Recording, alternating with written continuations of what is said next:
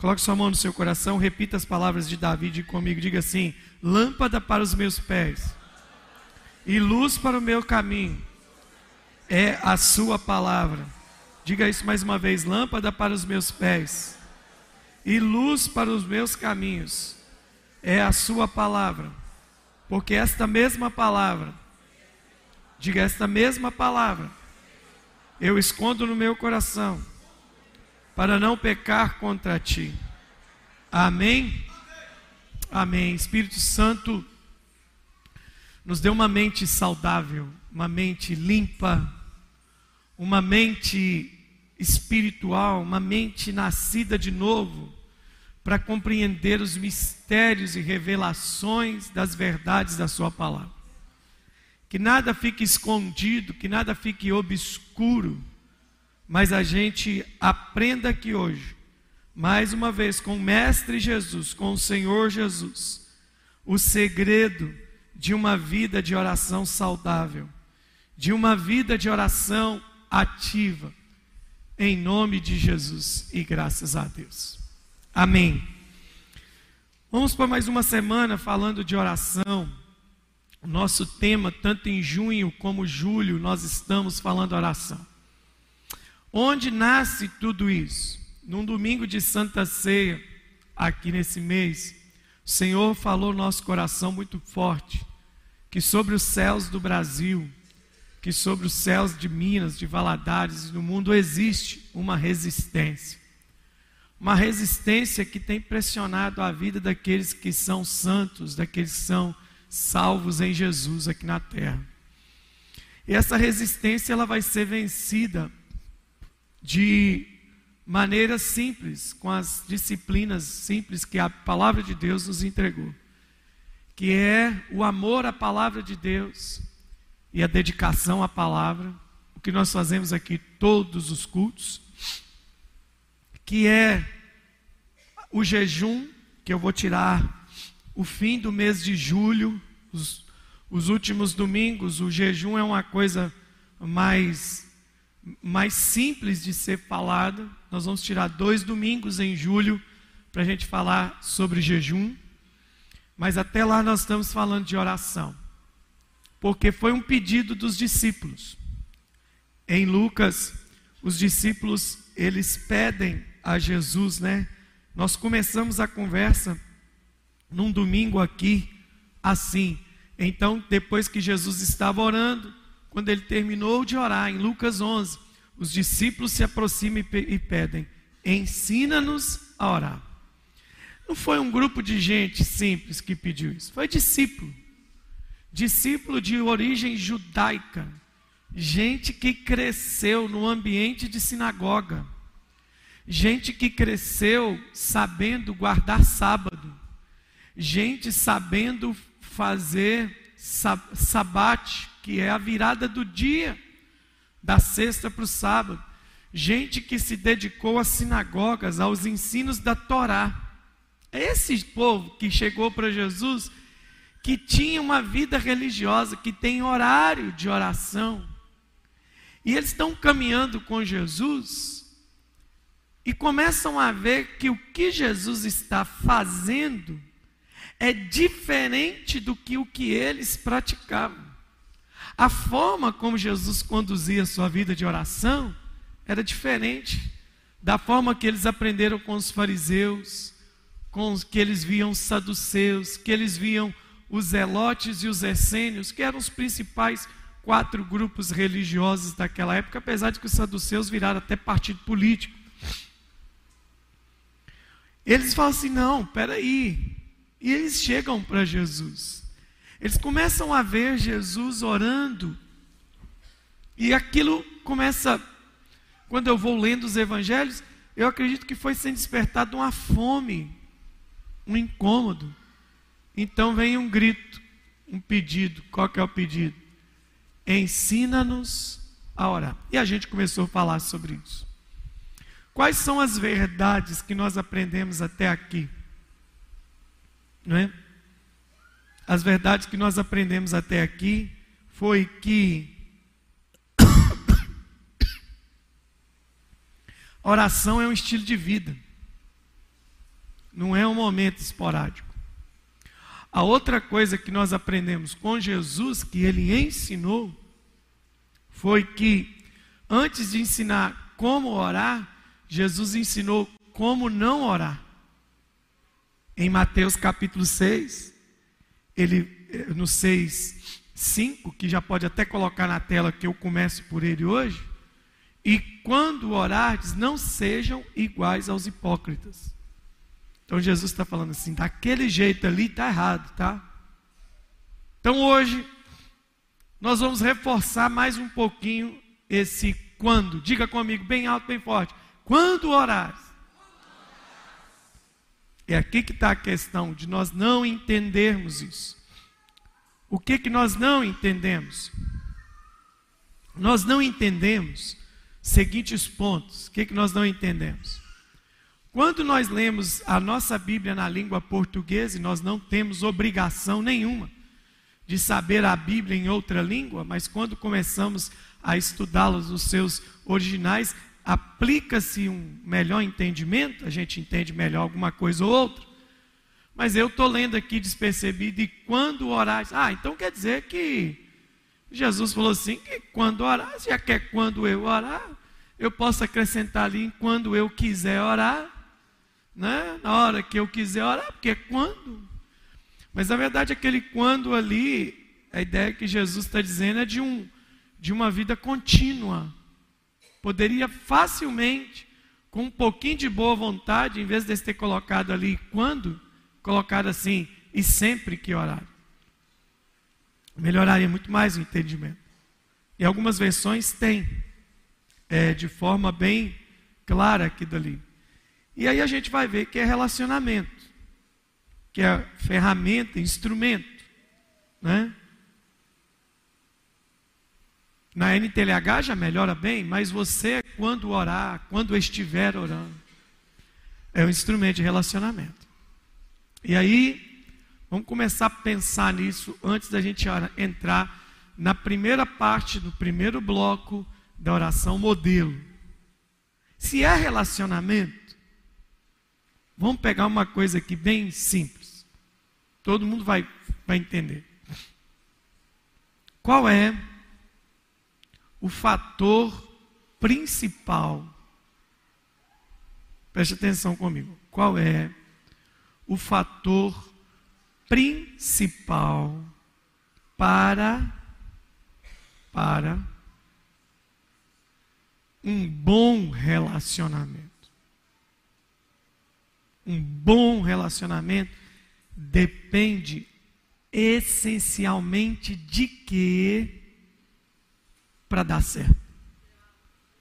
Alguém vai dizer assim, ó, paz, diálogo, Tá. Mas o principal fator não é amor, não é o diálogo. Tem uma coisa que vem antes deles todos. Que para ter amor, precisa dele. Para ter o diálogo, precisa dele. Para ter intimidade, precisa dele. Está na resposta no versículo. Quando quando você dá a ideia de quando, você está tendo ideia de quê? Vou dar a pista: de quantidade ou de tempo? Principal fator para qualquer relacionamento ser desenvolvido é tempo. Tempo de qualidade. Tempo de qualidade. Vou dar um exemplo bem chulo aqui agora para você entender. Bem chulo, bem, bem assim, bem, bem na lata mesmo, para ninguém falar que não entendeu. Deus criou o sexo para quê? Para o deleite do homem e da mulher, para o prazer. E, consequentemente, é no sexo que se desenvolve a procriação humana. Mas uma das funções do sexo no casamento, na, na verdade, errei aqui. Não é sexo no casamento, o sexo é casamento. É, é o deleite. o prazer, é a intimidade. Uma prostituta faz muito sexo? Sim ou não? Sim ou não, gente? É, é lógico, ela ganha dinheiro fazendo o quê? Então, a prostituta faz muito sexo, faz ou não faz? Mas ela tem prazer o tempo todo? Então você está vendo que a quantidade também não revela prazer. Tem que ser tempo e tempo de. É aqui que está um problema. Se oração é instrumento de relacionamento, e todo relacionamento precisa de quê para se desenvolver? Tempo. Tempo de qualidade. Agora para para pensar aqui comigo. Você está vendo que a maioria dos relacionamentos que existem hoje, eles vão ter um problema? Quais são os problemas dos relacionamentos? Eles querem se mostrar profundos sem tempo de qualidade. Sem tempo de qualidade. Você pega uma pessoa, um rapaz ou uma moça solteiro que conhece alguém, ele não espera nem uma semana para mudar o status de rede social para colocar lá. Conheci uma pessoa, hoje é domingo, conheci uma pessoa domingo passado.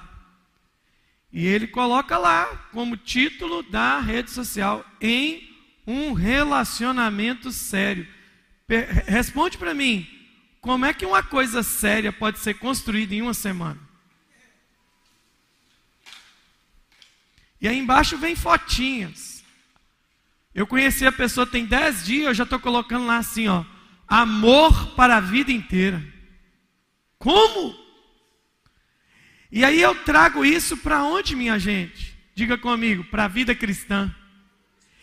Fala comigo, vida cristã. Eu acho que o parâmetro com Jesus é o mesmo do que eu tive lá no mundo. O quando fala de qualidade de tempo intensidade de tempo.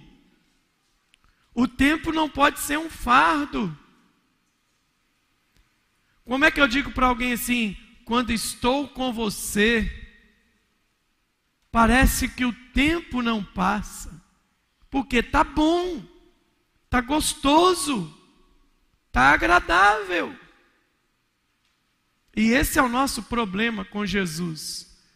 Nós começamos a desenvolver com Jesus uma vida que não é prazerosa ficar muito tempo com Ele, com a Sua palavra, com a Sua presença. Quanto tempo Moisés ficou com Deus para receber as tábuas dos Dez Mandamentos? Quanto tempo? 40 dias, sem comer e sem beber nada. Aí eu te pergunto: Moisés foi predeterminado a ir fazer esse jejum? Não. Mas a presença de Deus diante dele foi tão gloriosa que ele esqueceu das suas necessidades físicas normais.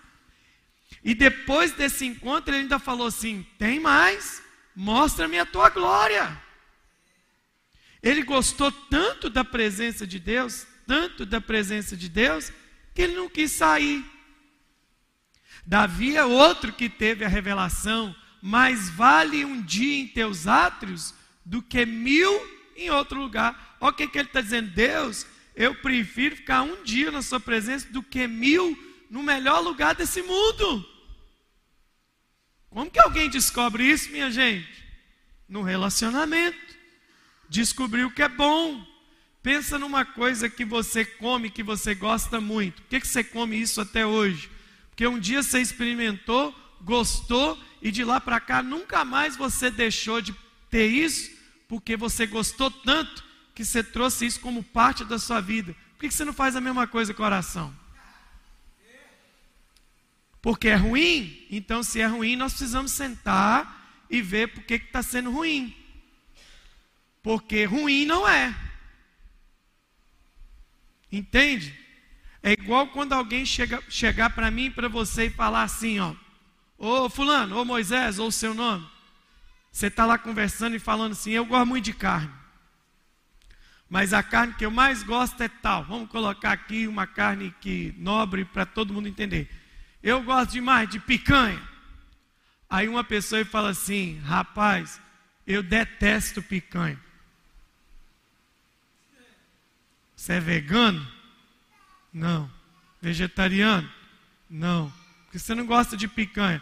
Picanha é muito ruim. Vamos rever isso. Sua experiência com a picanha deve ter sido ruim. Porque se tem uma coisa que não é, é ruim. Um dia eu estava viajando fora aqui de Minas e, e alguém falou assim: Eu não sei como vocês, mineiros, conseguem comer aquele tal de feijão tropeiro. Eu disse para ele: Eu não sei como vocês, paranaenses, vivem sem comer feijão tropeiro. E respeite, porque Minas é o estado do Brasil da melhor comida do Brasil. Eu não estou falando isso porque sou mineiro, porque eu já comi todas as comidas do Brasil e fiz pesquisa de campo. Melhor comida do Brasil é comida mineira. Os goianos tentam imitar a gente um pouquinho, mas não conseguem também não. A experiência foi ruim. E o que, que tem sido ruim na experiência? O que, que tem sido ruim na experiência? O relacionamento. Por exemplo, Alguém chega para mim e fala assim, ó, eu ouvi, hoje é domingo, ouvi ontem, ouvi ontem isso. Na próxima encarnação, eu não vou casar, não.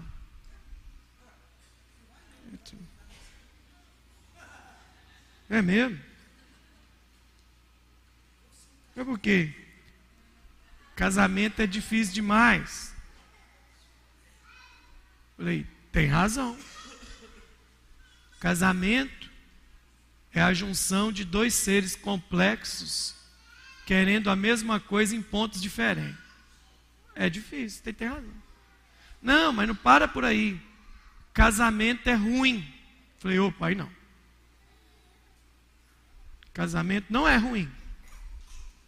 É a sua experiência no casamento que é ruim porque teve algum problema aqui. É a mesma coisa que a oração. Quando alguém chega para mim e fala assim: Nossa, pastor, orar é difícil demais. Falei, uai, como? Difícil? É, orar é complicado. Falei, como que é complicado? Não é, não. É sim. O senhor está falando aí porque o senhor ora há muitos anos. ó, a única coisa realmente na oração que me incomoda nesses anos todos é porque em nenhum momento que eu fui orar, em nenhum momento, desde que eu sou criança, eu oro desde criança, em nenhum momento que eu tirei para orar, a minha carne ficou satisfeita, não. Oração é uma coisa que incomoda a carne, te dá sono, indisposição, às vezes cansaço que você não sabe de onde vem. É mais ou menos igual você. Muita gente que vem para o culto, está despertadão o dia inteiro, chega aqui e quer dormir.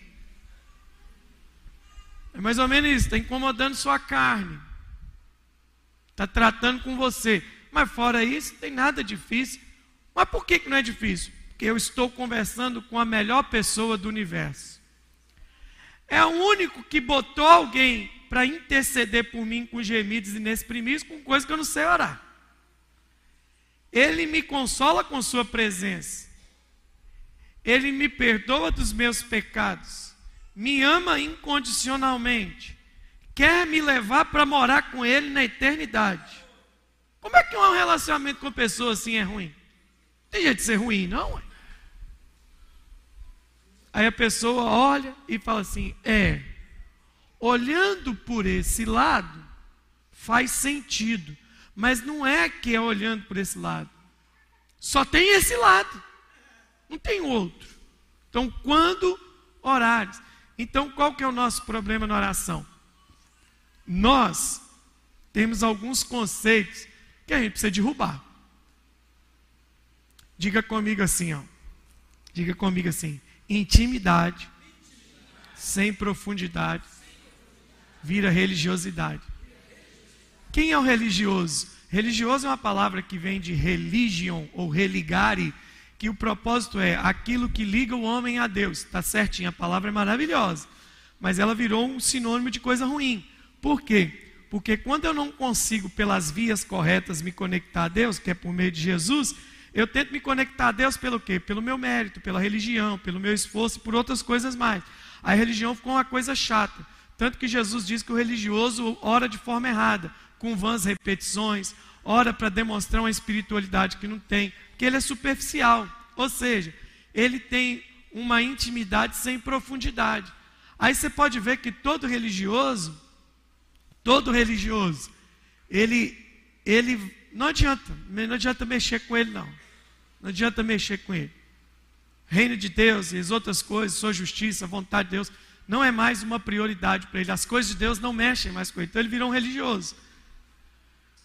Mas qual que é o problema da, da, da oração? Para para pensar comigo. Tem umas coisas que eu acho tão bonito na internet, mas eu, eu acho que é mentira. Eu acho não, eu tenho certeza que é mentira. Direto eu vejo post em rede social nesse sentido.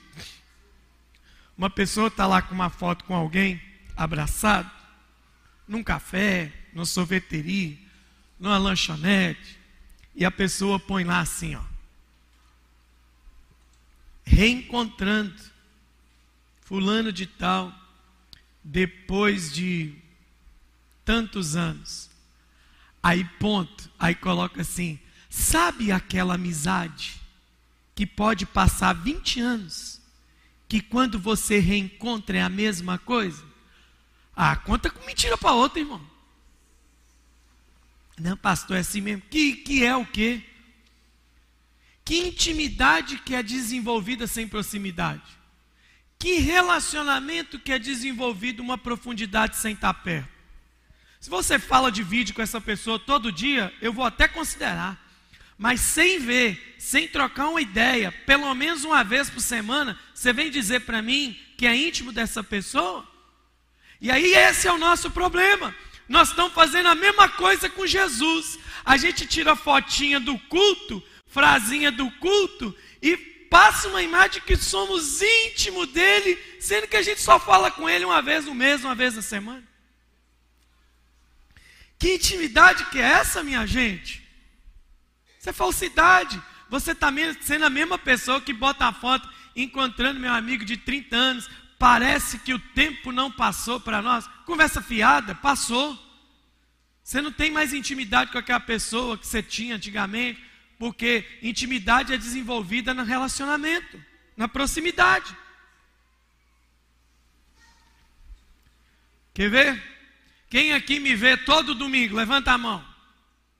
Levanta a mão. Quem me vê todo domingo é o segundo. Vamos lá. Então vocês estão me vendo quantas vezes na semana? Pelo menos duas. Quem aqui sabe qual é meu prato favorito? Você não está me vendo toda semana? Como é que você não sabe o que é meu prato favorito? Então o seu relacionamento com, com Jesus está igual comigo. Você está me vendo toda semana mas você não participa da minha vida. E vem dizer que é íntimo meu? Tem um irmão que falou comigo um dia desse, pastor, encontrei com uma pessoa e eu fiz do jeitinho que o senhor ensinou. Falei, o que, que você fez? Aí eu fiz assim, assim, assim. Falei assim, não foi eu que te ensinei isso não. Você entendeu errado. Ainda usou meu nome para fazer besteira. Queima o filme. Não é? Queima o filme. Então, a, a intimidade, ela é desenvolvida aqui, no relacionamento. A intimidade não tem, não precisa mais de protocolo ou formalidade. Ela flui. Então, quando é isso? O orar é a ferramenta do relacionamento. E quando nós estamos falando de resistência, nós estamos na época de frio. Se você for hoje aqui em Valadares, a, o Regional, a Unimed, o São Lucas e qualquer, até na UPA, você vai ver que as unidades de atendimento médico de Valadares estão cheias. Cheias porque está frio. É época da fase aguda das doenças de síndrome respiratória. E por que, que a gente tem essas síndromes? Quem tem esses problemas sofre nessa época. Rinite, sinusite e todos os ites que tem na vida. Agora, qual que é uma característica básica de quem sucumbe a uma doença de síndrome respiratória grave? Baixa imunidade. A pessoa não tem o que? Resistência. Se tem uma pessoa que toma vitamina, reposição de vitamina C, D e todas as outras que fazem tão bem para o nosso corpo, você pode ver que quando o bicho bate nela ali, a pessoa dá uma balançada, mas rapidinho está de pé. Mas a maioria das pessoas está com a imunidade lá embaixo. É igual o homem quando gripe. Já viu? Mulher e homem quando gripe é diferente. Mulher está gripada, 40 graus de febre, está com o menino no colo, varrendo a casa, fazendo comida com o pé, chutando o cachorro, fazendo a conta da, da, da, das dívidas que tem que pagar, ajeitando tudo. O homem com gripe, ele fica assim, ai, amor, ai, amor, mede aqui, amor. Eu acho que é pneumonia. Ai, amor,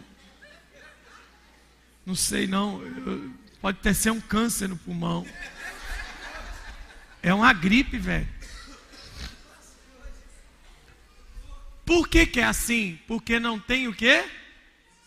Não tem o quê? Resistência.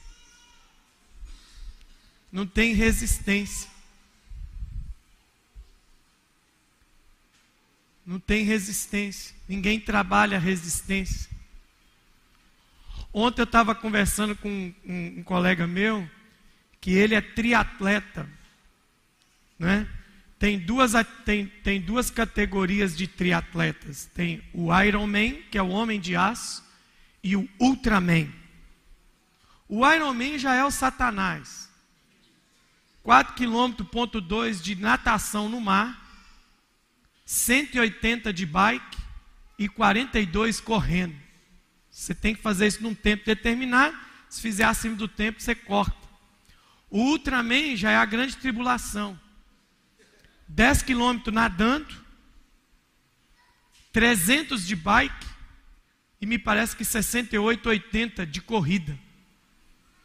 Quem faz isso realmente não é humano, não. Só para você ter uma noção, quem nada, quem nada no Ironman 4 quilômetros, tem que nadar abaixo de 37 minutos. Irmão, se nós sair todo mundo aqui agora e ir para a ilha correr, vai ser pouco que corre a ilha em 40 minutos. O cara nada o que você corre. Você entendeu? Aí eu estou olhando para ele, ele sentado ontem comigo, eu estou olhando para ele, e estou olhando para mim, e estou olhando para ele, falei, rapaz, eu aguento fazer esse trem também. Aí eu virei para o cara que está do meu lado assim, eu aguento fazer esse negócio que ele faz aí. Eu, por que, que você aguenta? Ué, ele está mais gordinho do que eu.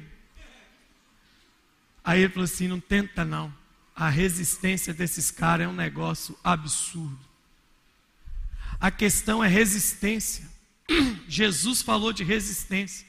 Jesus falou assim: vai vir chuva, vai vir enchente vai vir tempestade, deu contra aquela casa, a casa não caiu porque estava firme numa rocha.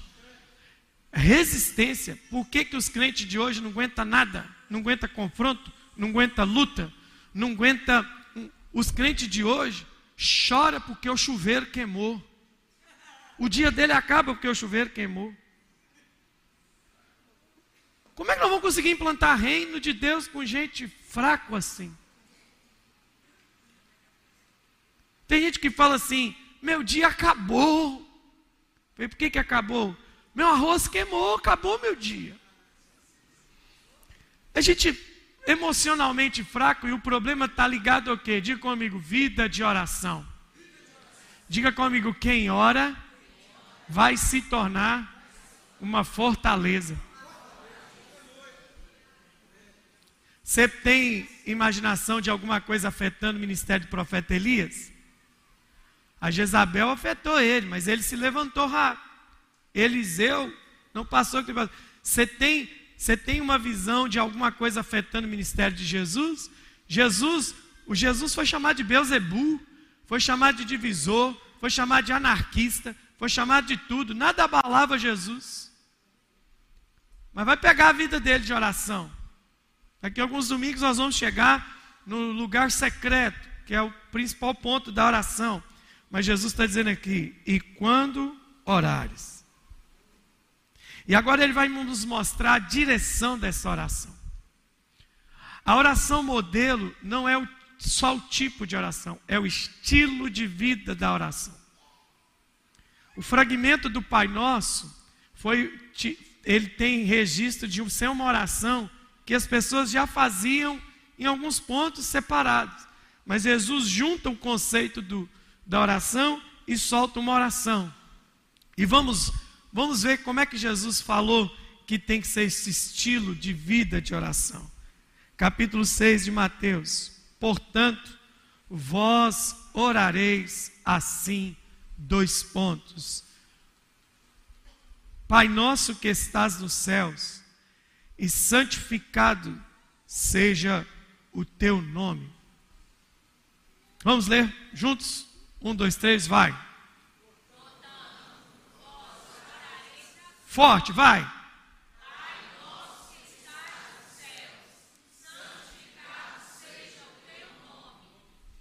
A gente virou reza, infelizmente virou reza. Tudo que ele não queria, tudo que ele não ensinou antes disso, isso aqui virou.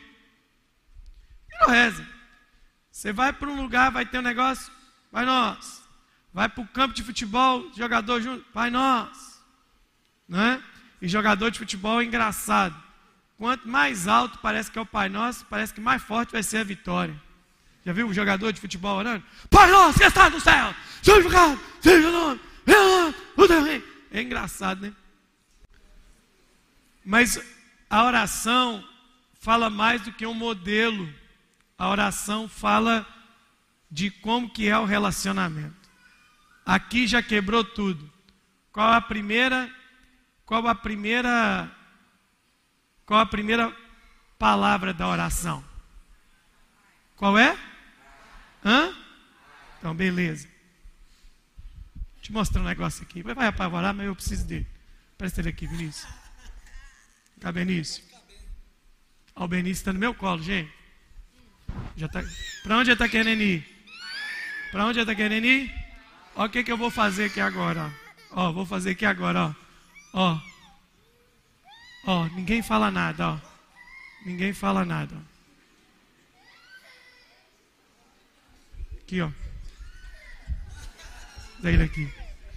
Vem aqui, ó. Aqui, ó.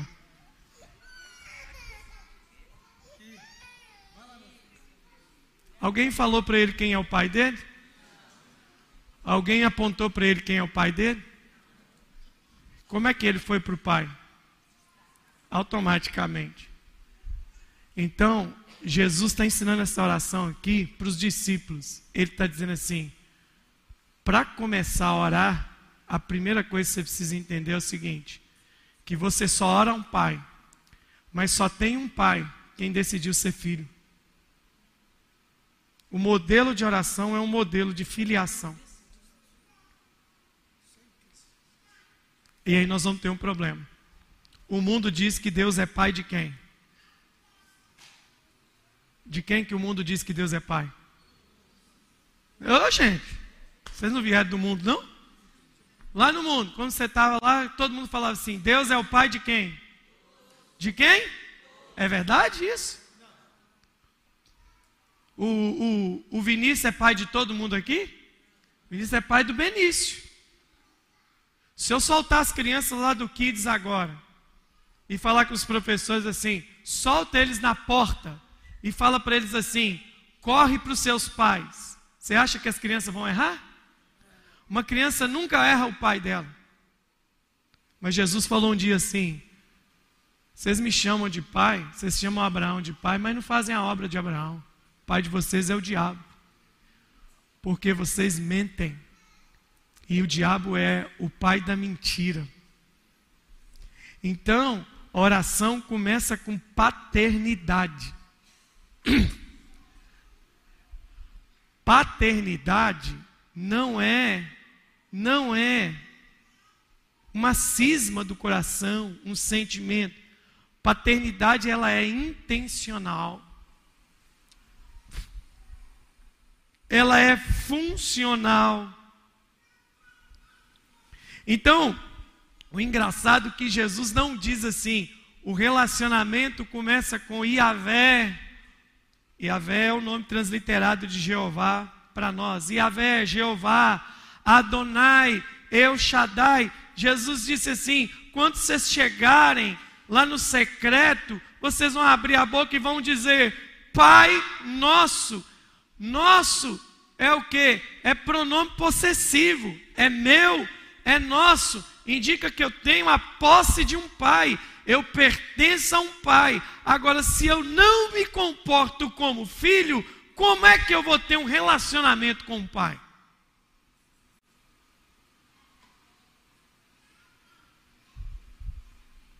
Jesus falou muito bem disso um dia que ele estava na casa dele, o culto estava lotado, alguém interrompe o culto com Jesus e falou assim: ó, sua mãe e seus irmãos estão aí fora te chamando.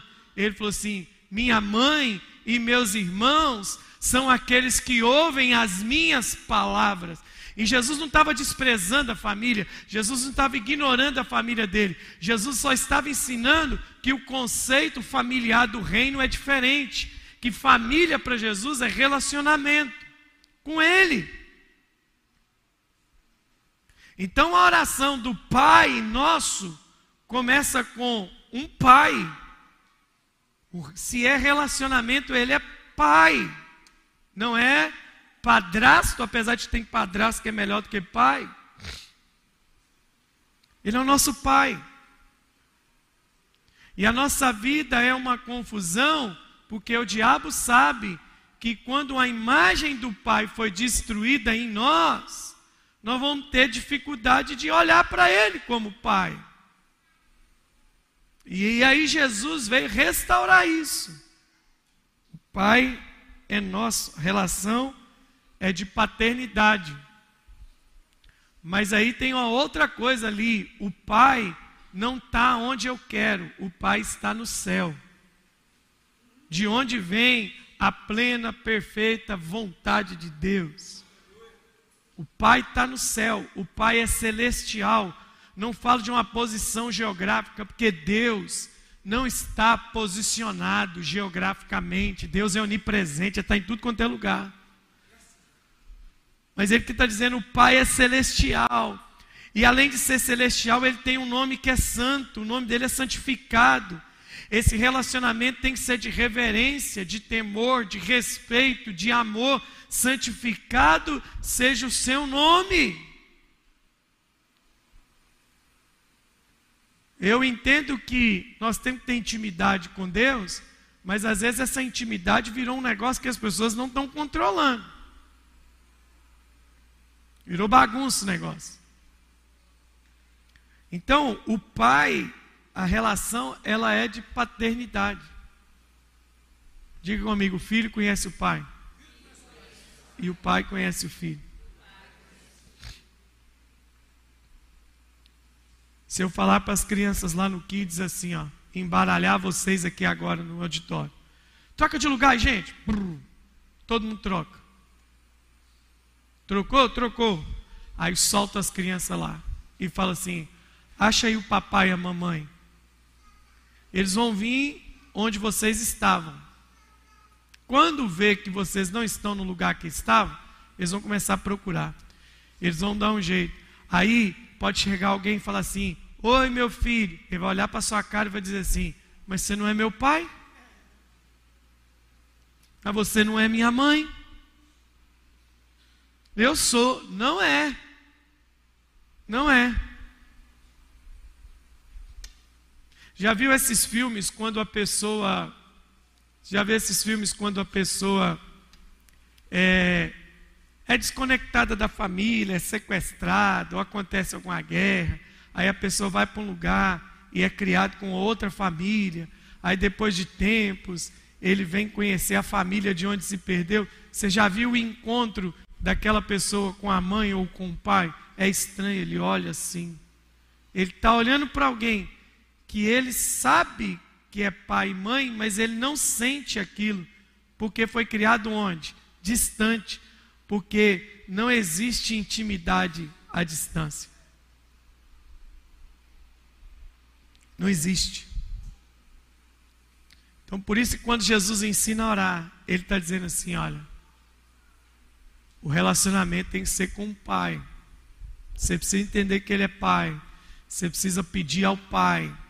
Tudo que crendo, crendo pedirdes ao Pai em meu nome, Ele vai fazer. Qual que é o último avivamento? Malaquias capítulo 4. E eu restaurarei o coração dos pais aos filhos e dos filhos aos pais. Essa intimidade, quando é restaurada, e ela é só restaurada em um lugar, na oração. Só na oração. E, e, e, é, e é o lugar de onde a gente tem fugido. A gente tem fugido da oração. A gente tem fugido da oração. Tudo que rompe com a intimidade, tudo que rompe com a comunhão, rompe com a intimidade. Se você não tem mais tempo, você pode ver que você é íntimo daquilo que você mais passa tempo.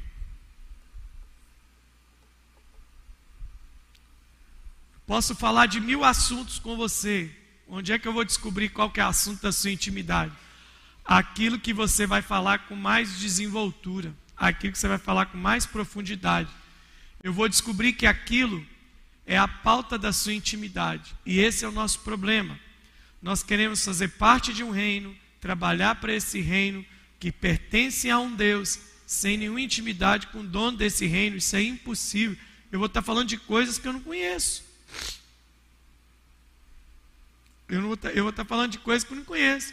Eu vou ser uma mulher solteira, um exemplo, uma mulher solteira tentando dar conselhos para uma casada que tem filhos de como criar seus filhos. Esses são os crentes de hoje falando do reino de Deus. Sem propriedade nenhuma. Sem propriedade nenhuma. Deus chamou? Quanto tempo de intimidade você, você investe nesse chamamento de Deus para sua vida? Você vai passar a sua vida toda só especulando em fazer um monte de coisa, se você não se aproximar daquele que te chamou. E a gente se aproxima em oração. Hoje de manhã, vindo para aqui para a igreja, para o culto, eu fiz uma oração que eu percebi que eu nunca tinha feito ela na minha vida inteira. O Espírito Santo extraiu, produziu uma oração fantástica em mim dentro do carro, eu fui tomado pela glória de Deus dentro do carro, e eu estava ali orando, e eu parei aqui na porta da igreja chorando, porque um clamor intercessório tomou conta do meu coração. E eu começo a entender que a oração, além de ser atemporal, ela é acircunstancial, não precisa de um lugar específico, nem Jerusalém, nem Samaria, mas onde tiver um verdadeiro adorador mas precisa ser feita para o Pai, que tem uma morada no céu e que é santificado. Qual que é o entendimento? Esse Pai é santo. Ele não é corrompido. Ele não pode ser corrompido. Não há nele presença de mentira ou deformidade. Ele é santo. E aí, Jesus, dentro desse modelo de vida de oração, ele vai mostrar para nós o primeiro, o primeiro pedido, o primeiro pedido da oração. E qual que é o primeiro pedido da oração? Versículo 10. Leia para mim. Qual que é o primeiro título?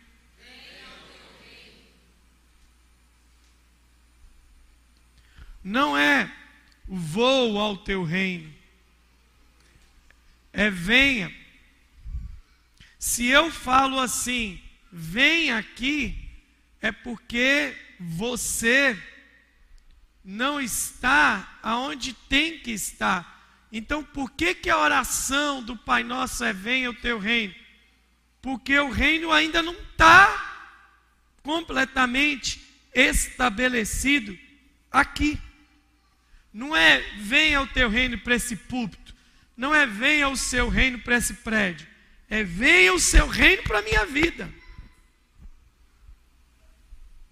E o que, que é um reino? Um reino é um lugar que tem um rei, que tem leis, que tem diretrizes, que tem princípios desse reino. Então, quando eu digo venha o teu reino, eu estou clamando por uma cultura que vem, que ainda não existe em mim. Qual cultura que é?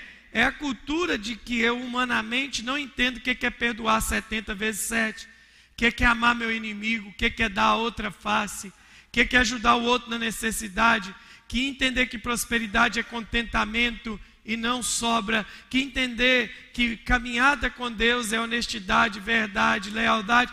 Como é que eu vou viver tudo isso? Isso não é desse mundo, acertou, não é daqui, e por não ser daqui, essa deve ser a nossa oração. Venha o seu reino. Esse estilo de vida do reino tem que vir. Esse estilo de vida do reino inabalável de Cristo tem que vir. Mas a gente não ora. Por quê? Porque o nosso tempo de oração é tomado muito mais por aquilo que eu quero do que por aquilo que é necessário. Lembra do Tiago falando? Pedis e não recebeis, porque pedis mal. E o que é pedir mal? vocês pedem para os seus próprios deleites. Vocês só pedem aquilo que vocês precisam. E vem ao teu reino é totalmente contraditório. Por exemplo, para para pensar comigo. O reino é um país, é um, é, um, é, um, é um lugar geográfico regido por leis específicas. E aí, veja bem, não sei se é, você pode ver que nós temos uma onda, eu estou fazendo aqui, aqui estou querendo massacrar ninguém. Mas Valadarense entende muito disso. Nós temos aqui, você deve ter um parente, alguém muito próximo a você que está nos Estados Unidos nesse momento. Só tem duas situações que essa pessoa está lá. Ou está lá legalmente, ou está lá ilegalmente. Não adianta a gente ficar aqui criando cri-cri por causa disso. É as duas situações. Para para pensar com isso, comigo. A pessoa que está lá ilegal é porque ele entrou por uma fronteira sem um documento de entrada. Ou ele entrou legalmente e permaneceu lá e ficou ilegal. É um desses dois motivos. Venceu o prazo dele. Às vezes que eu vou aos Estados Unidos, é, quando você vai tirar visto e quando você tira o passaporte, você tira o visto, é, é uma burocracia para você preencher.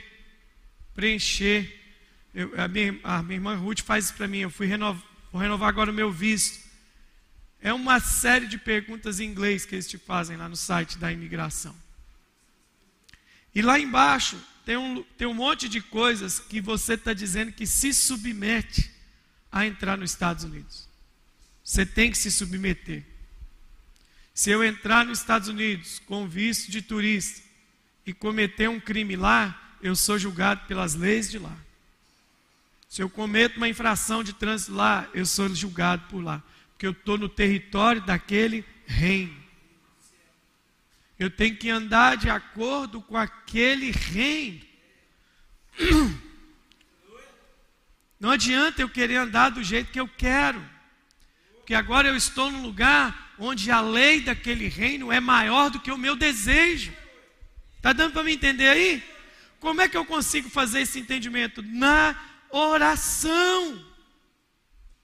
Os princípios do reino de Deus só são absorvidos pela minha vida a partir de um relacionamento com o dono desse reino. Eu vou saber o que ele quer.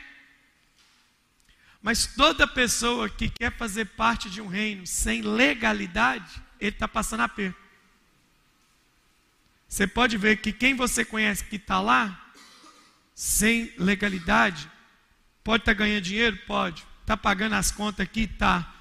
Pode estar tá dando uma vida melhor para a família e para si mesmo? Pode. Mas ele sempre tem uma apreensão. Se a imigração me pegar aqui, já era. Eles não deixam nem eu voltar em casa para pegar o dinheiro que eu juntei. Eu tenho que ir embora. Do jeito que pega, já te leva para o aeroporto e já te deporta. O que, é deportar? É dizer para você assim: você não está aqui legalmente, você tem que ir embora. Você não pertence a esse reino, você não pertence a esse país. Por que, que eu não pertenço? Você é um ilegal aqui. É assim que funciona. Quem está na ilegalidade sempre vive apreensivo. Eu me lembro de uma das vezes que eu fui aos Estados Unidos, eu estava com um irmão, eh, o pessoal dos Estados Unidos estiver vendo, está lá, ele é panamenho. É Panamê? Você não é Panamê é da Costa Rica. Parece que é tudo a mesma coisa, mas não é não. Eu estava dirigindo. Eu estava no carro do pastor. E ele está ilegal lá. Quando alguém está ilegal, qualquer coisa bota medo nele. Até a sombra. Aí tinha duas, uma, uma viatura de um lado e do outro. E ele falou assim: Ai, Dios Santo, pastor, Madre de Deus. O que foi, Tonito? La policia. O problema é seu, ué. Muda a rota, pastor. Eu falei, eu não, eu estou indo para o lugar, eu estou indo para onde eu vou. E se a polícia nos parar? Falei, só você estará preso. Eu sou legal. Porque quem vive na ilegalidade vive apreensivo. Por isso que Jesus falou assim: chama o reino. Porque quando o reino chega, ele faz parte de você, você faz parte dele e ele absorve a sua cultura de vida. O mundo não entende a gente, por quê? Eu me lembro da nossa querida e falecida histórica missionária Filomena. Quase ninguém aqui conheceu ele. Uma árabe, baixinha, com a mão desse tamanho, um olho azul, orava por cura divina e libertação, louca da chapada. Louca. Louca. Ela já fez cada coisa na minha frente que eu não acredito. Um dia entrou um homem na igreja com a sonda, encurvado, com a sonda desenganado pelos médicos. Ela olhou para o homem, chamou a gente que estava ajudando ela no culto. Levanta ela dessa cadeira aí. O homem levantou quase morrendo. Aí perguntou para quem é parente: o que, que ele tem? Ele tem um câncer estado terminal. Ela, mentira! Você é capeta! E eu aqui do lado, papai viajando, eu aqui do lado. Esse demônio tem que sair da sua vida. Eu já comecei a orar, falei, Jesus, não deixe ela fazer o que eu estou achando que ela vai fazer, Jesus. De repente ela vai no pescoço do homem, puxou a sonda. Eu, do jeito que eu estava, eu virei. Não falei minha Nossa Senhora porque era culto. Eu já pensei muito rápido: Jesus, papai não está aqui, mamãe não está aqui. Eu sou apenas um adolescente. Meu ministério vai acabar antes de começar.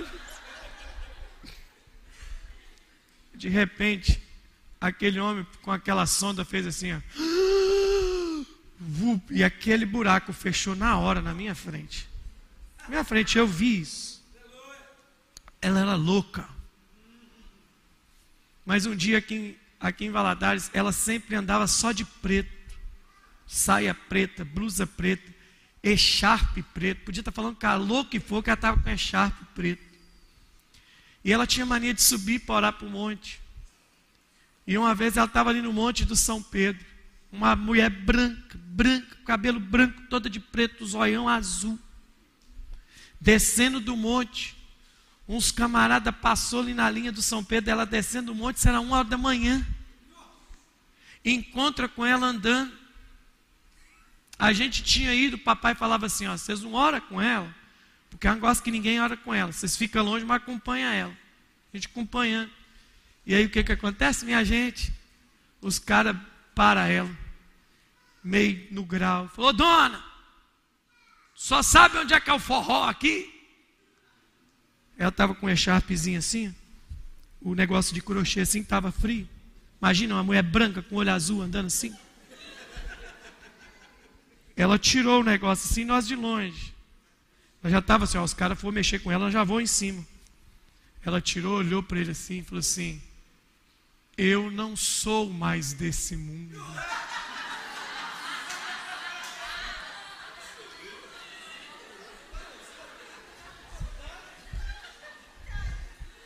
Ela estava errada? Ela estava errada? Não. O venha ao teu reino é um clamor de gente que não é daqui mais. Fala para o seu irmão: Eu não sou desse mundo. Diga para ele: Eu sou um ET. Não sou desse mundo.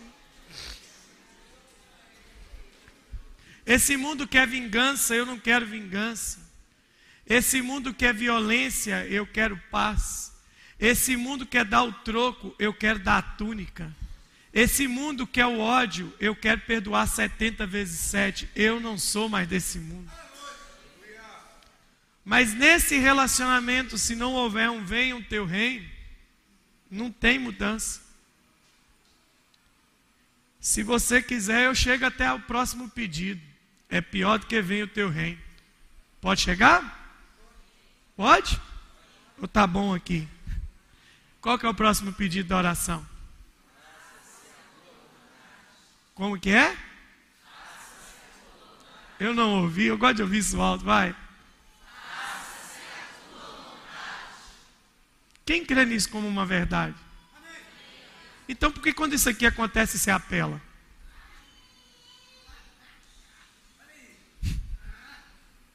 Vamos ficar de pé, vamos embora, né? É ou não é assim? É ou não é assim?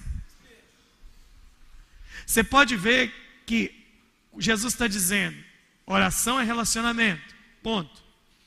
Começa com relacionamento paterno, ponto. Nesse relacionamento paterno, você pede o reino. A primeira coisa que você pede é o reino. A segunda coisa que você pede é a vontade do Pai que está no céu. Por que, que a gente pede a vontade do Pai que está no céu? Porque Adão, com o pecado, se desconectou da vontade do Pai que está no céu. Então Jesus é o caminho que reconecta isso.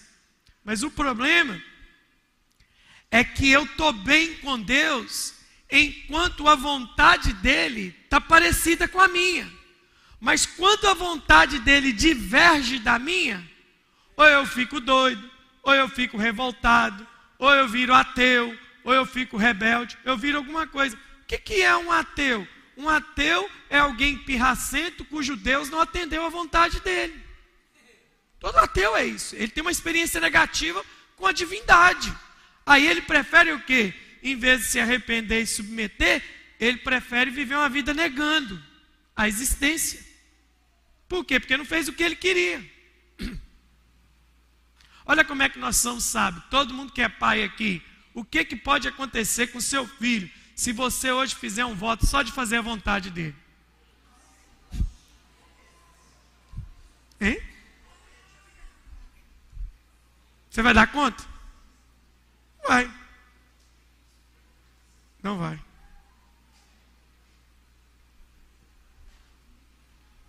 Você não vai dar conta dessa criança. É? Um dos livros mais vendidos do mundo, de organização financeira, mais vendidos do mundo. Se você não leu, lê lá, é um bom livro. Pai rico e pai pobre. Fala do relacionamento de paternidade. O que, que o pai fez pelos filhos? Exatamente, porque não deu tudo que o filho queria. E a oração para esse pai, engraçado, né? Como é que deveria ser? Quando orar, orar assim: Pai nosso que está no céu, faça em todo momento a minha vontade. É, não, não. Jesus falou assim: quando você orar, pede para o Pai fazer a vontade dele. Porque a vontade dele é boa, perfeita e agradável. Mas quando Deus faz a vontade dele, ele, a gente apela. Porque quais são as nossas dificuldades? É quando as coisas não saíram no nosso script, na vida, na caminhada. Acontece uma coisa. Existem pessoas nessa terra, escute o que eu vou dizer sem maldade nenhuma. Existem pessoas nessa terra que foram presenteadas com desafios enormes. Em cada área da vida. Tem gente que foi presenteado com desafio enorme na família. Tem gente que foi presenteado com um desafio enorme com uma missão social, uma missão espiritual. Você foi presenteado. A Jaqueline deve conhecer, tem um senhor que caminha lá perto de casa todos os dias com seu neto. Ele está em estado vegetativo, esse menino, nunca teve bem. E eu sempre que corro ou caminho por ali, eu encontro com ele, ou saindo, eu sempre me paro para dar boa noite, boa tarde, dependendo do horário que eu encontro com ele. Mas um dia, se você estiver por ali, na lagoa do Big Mais, e ver esse senhor, pare ele e pergunte para ele o que é estar com aquele filho, é o seu neto. E aquele menino, todo vegetando numa cadeira, sem raciocínio lógico, sem conexão com o mundo social, aquele vô fala com brilho nos olhos: esse menino é a bênção de Deus para a minha vida. Aí eu me pergunto: que bênção tem nisso? Esse desafio doloroso de ter alguém extremamente dependente. É o que eu estou dizendo. A vontade de Deus se manifesta de formas que a gente nunca esperava. Nunca esperava. Tem um amigo nosso aqui da igreja, que é o missionário Abraão, ele tem pregado uma série de mensagens do ministério vocacional lá na igreja dele. E ele essa semana ele disse uma coisa fantástica. Ele disse assim, ó: "O chamado é uma coisa que vem diretamente de Deus, não é uma necessidade de um povo, não é, não é um desejo do seu coração. Você é chamado por Deus." E aí quando ele falou isso mexeu comigo, eu comecei a rever algumas coisas no meu arquivo mental. E um dia eu fiz essa oração: "Seja feita a sua vontade." E hoje e hoje, quando eu olho para trás, eu sou tão grato a Deus que se a minha vontade fosse feita, eu era um homem, um ser humano, um indivíduo destruído.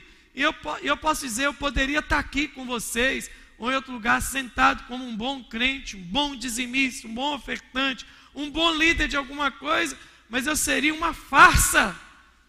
Mas um dia eu fiz uma oração: faça a sua vontade.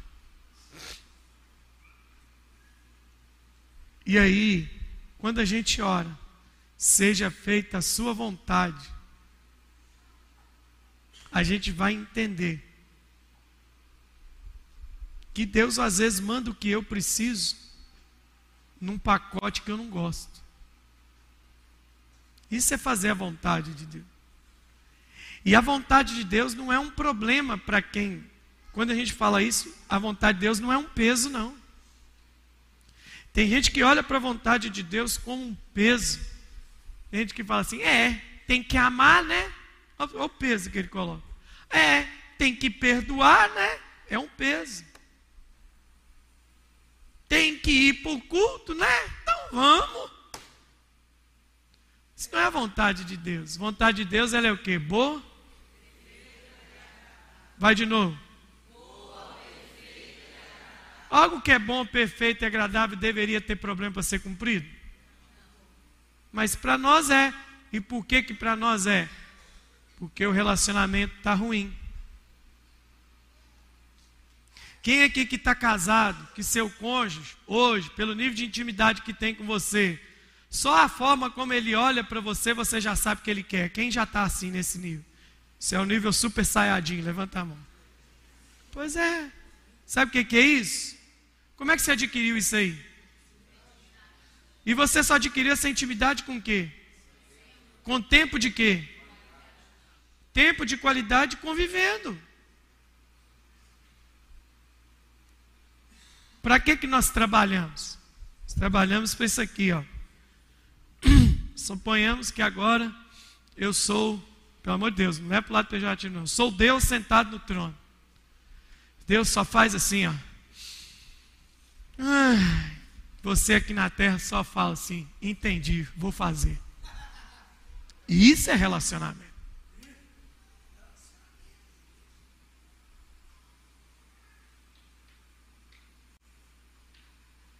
Tem uma música que o David Keelan traduziu há muitos anos atrás. A gente canta ela aqui muito de vez em quando. Mas tem uma frase dessa música que é pesadíssima. Foi onde essa música me ganhou. O dia que eu escutei ela a primeira vez. Ele canta assim, ó. Sob a sombra de suas asas, descansando em sua presença, é onde eu quero cantar. A canção do seu coração. Espera aí, para tudo. O que, que é cantar a canção do seu coração? A canção não foi cantada, não foi exalada? Significa que para eu cantar essa canção, eu tenho que estar com o peito, com encostado no peito do Senhor, tão bem encostado, que eu começo a perceber o que o coração dele quer que eu cante.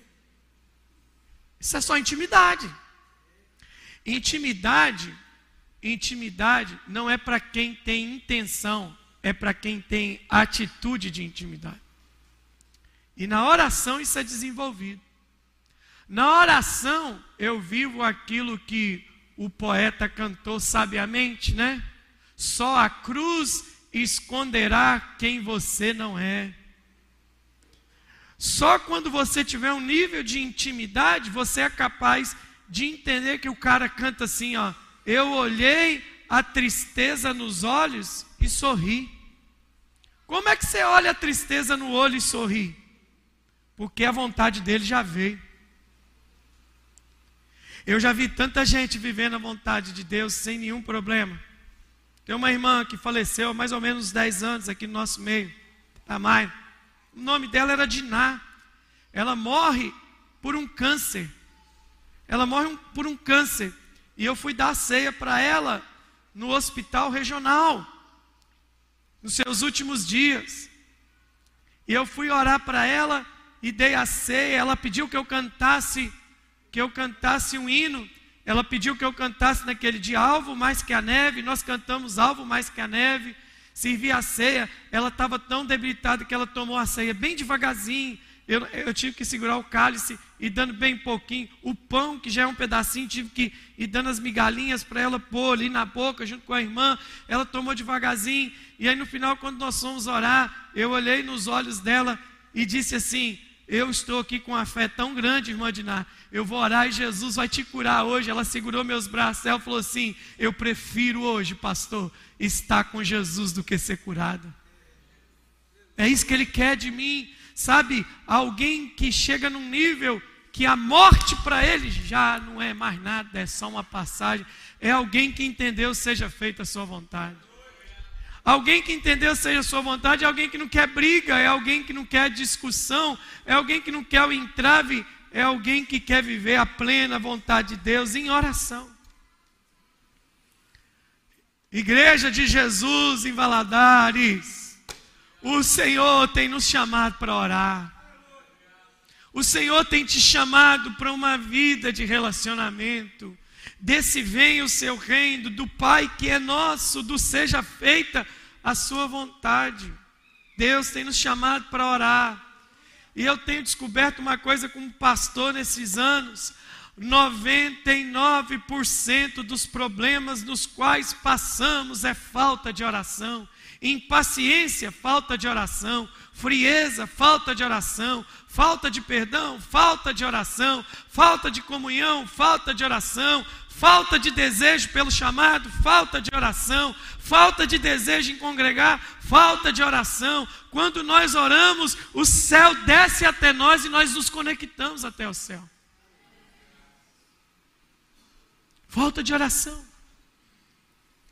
É falta de, de ter aquela vontade de. E eu não estou falando de, de ter uma vida beata, não. De vir todo dia na igreja, tem irmãos que sobre eles está esse encargo mas é ter aquele encargo sobrenatural de todo dia. Todo dia na sua casa, à noite, de tarde, sei lá que horário que você tem. Você falar assim, agora é conversa com outra pessoa. Um dia alguém chegou e falou assim: Pastor, eu estive lá na igreja de manhã.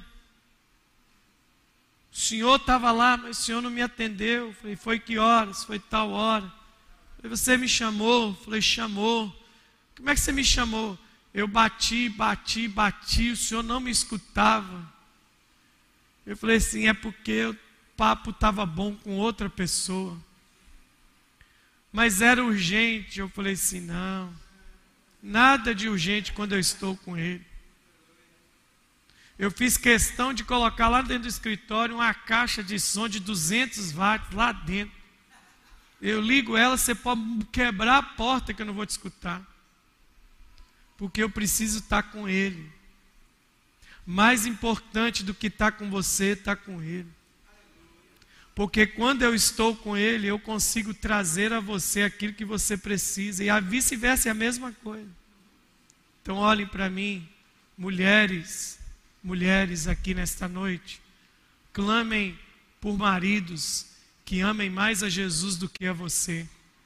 Porque o dia que ele amar mais a Jesus do que a você, ele vai te amar como Jesus amou a igreja.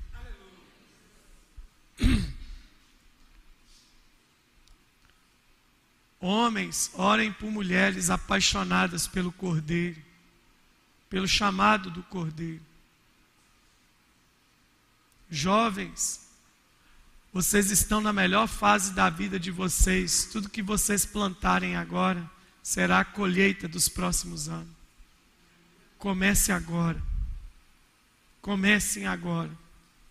O Pai nosso que estás no céu. Vamos ficar de pé.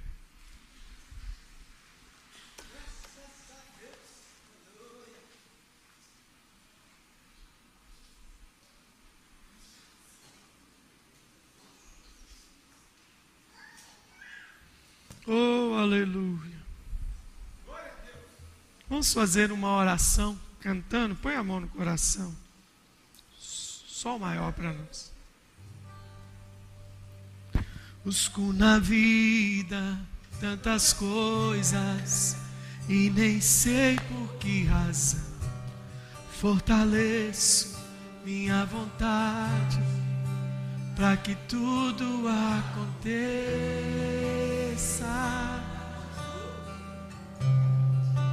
do meu jeito.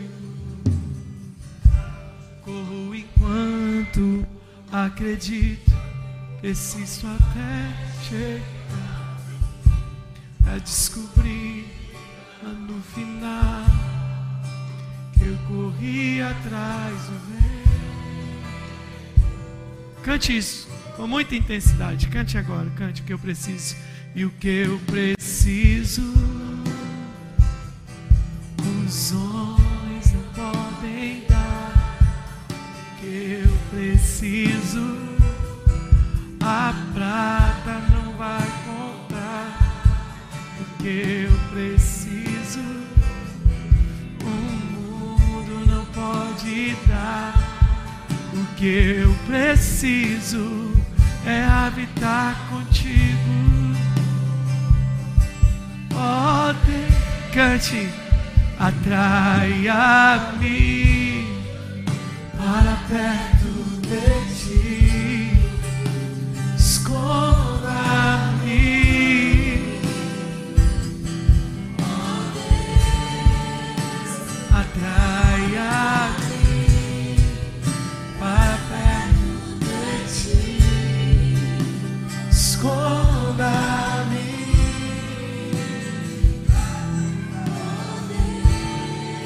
que eu preciso e o que eu preciso.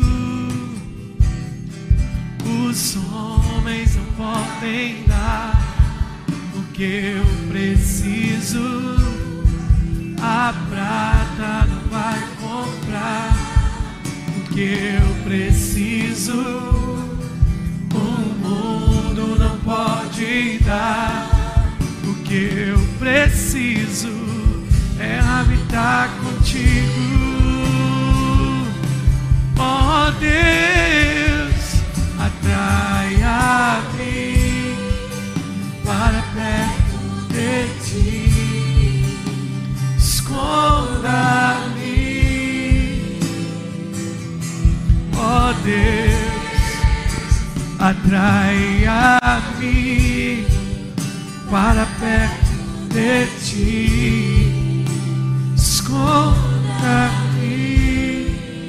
Quero ouvir só a igreja. Atraia-me, atrai.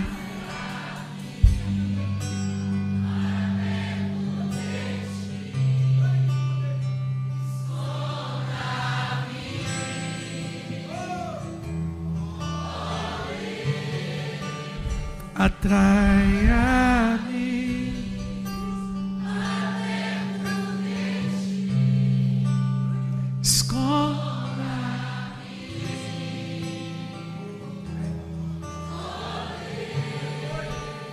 Eu sei que lá na escola o professor dava para casa. Se você quiser, eu tenho uma sugestão para essa semana. Muito fácil. De exercício de oração, de ser resistência.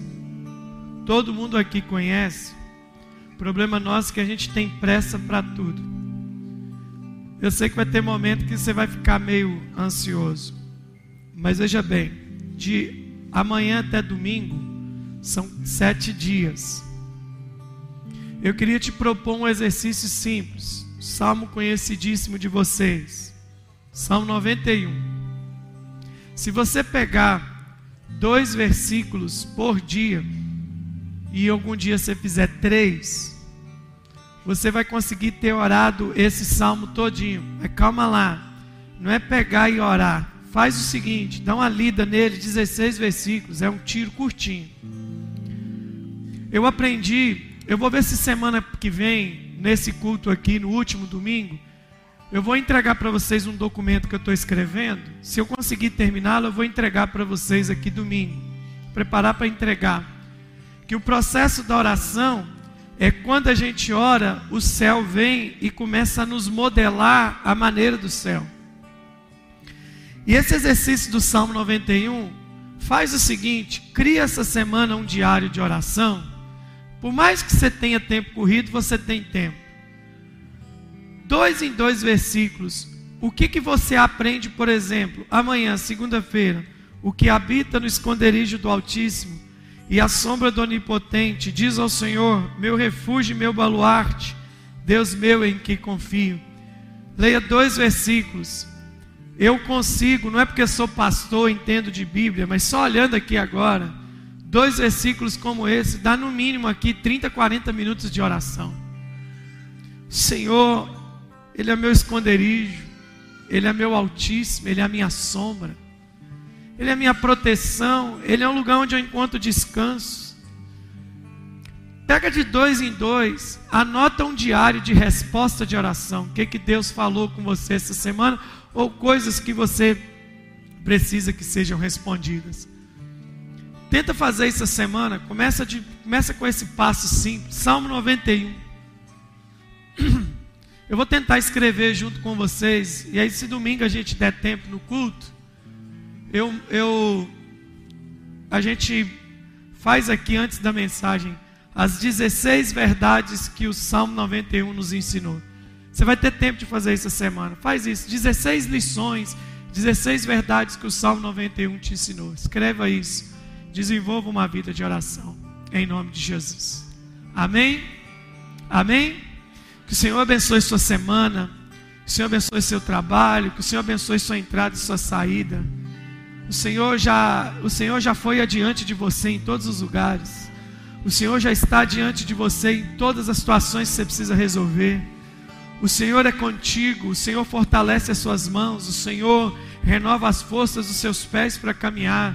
Que essa semana seja fantástica, que essa semana seja poderosa e que essa semana tudo que é das trevas, tudo que é do diabo, quando chegar até você, encontre a resistência. Bata em retirada, volte de onde veio, que você receba da vida de Deus nessa noite e que o nome de Jesus seja glorificado através de você, em você, na sua vida, em nome de Jesus. E graças a Deus. Você pode aplaudir ao Senhor. Glória a Deus, aleluia. Deus te abençoe. Abrace aqueles que você conseguir nessa noite. Não saia sem deixar alguém ser o seu abraço. Deus te abençoe.